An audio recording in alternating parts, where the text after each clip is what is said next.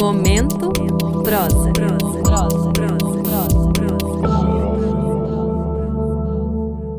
Olá, eu sou o professor Caio Vitor Marques Miranda, de Literatura Brasileira e Hispano-Americana, e vou ler fragmento de um conto intitulado O Homem de Areia, de Hoffman.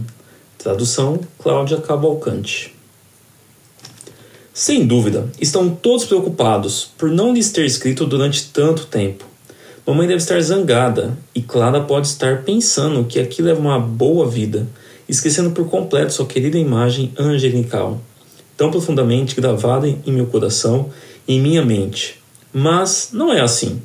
Todos os dias e a toda hora penso em vocês todos. E em doces devaneios aparece a minha querida Clarinha, sorrindo-me com seus olhos tão graciosos, como de costume quando estava junto a vocês.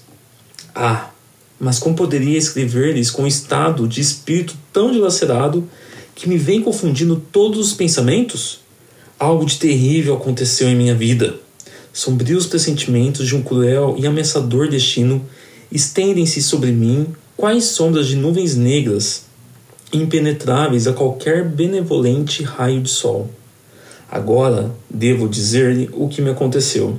Reconheço que é necessário fazê-lo, mas só em pensar nisso escapa-me um riso de louco. Ah, meu caríssimo Lotar, como farei para que de alguma forma você sinta que o que me sucedeu há alguns dias perturbou minha vida de maneira tão terrível? Se ao menos você estivesse aqui, poderia ver com seus próprios olhos.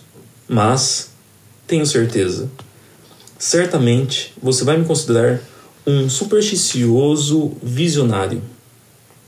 Em suma, o terrível acontecimento em questão, de cuja fatal influência em vão, esforço-me para evitar, consiste simplesmente em que, há alguns dias, exatamente no dia 30 de outubro, ao meio-dia, um vendedor de barômetros entrou em meu quarto e me ofereceu seus instrumentos.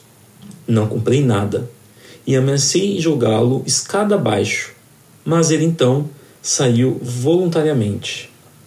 Você pode imaginar que somente circunstâncias bem particulares e marcantes de minha existência são capazes de explicar o significado desse incidente, e que a pessoa desse funesto caixeiro viajante possa ter um efeito pernicioso sobre mim.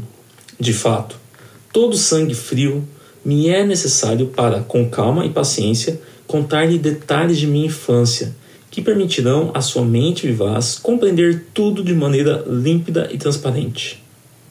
Agora, quando começo, tenho a intenção de ouvir seu riso e as palavras de Clara.